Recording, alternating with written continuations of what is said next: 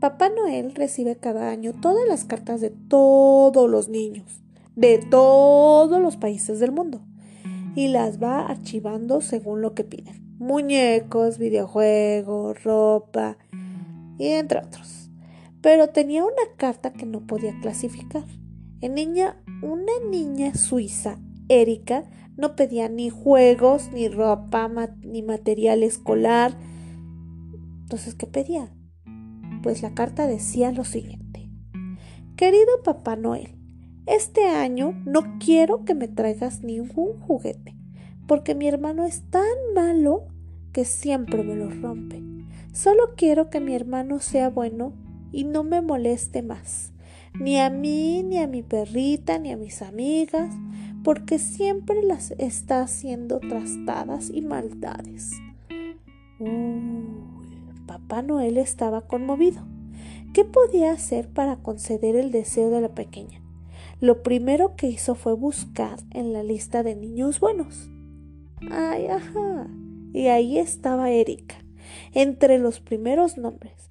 Según ponía en la descripción, Erika ayudaba en casa, hacía deberes, se esforzaba por sacar buenas calificaciones y por si eso fuera poco, ayudaba a los ancianos y nunca se peleaba con sus amigos. Uy.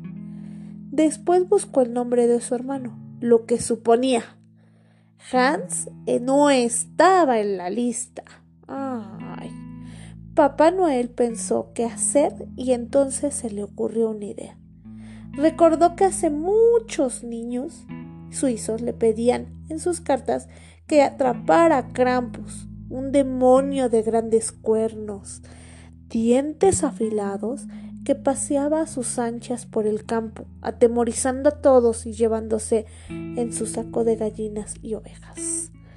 Papá Noel buscó a Krampus y le encontró en una granja.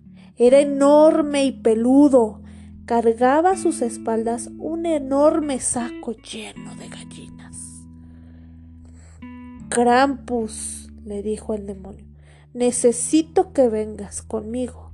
Necesito un ayudante para asustar a los niños que se han portado mal. Pero en lugar de gallinas les llevarás carbón. A Campus le gustó la idea. Le encantaba asustar a los demás y más aún a los niños, así que aceptó gustoso. Esa noche Hans recibió la visita de Krampus.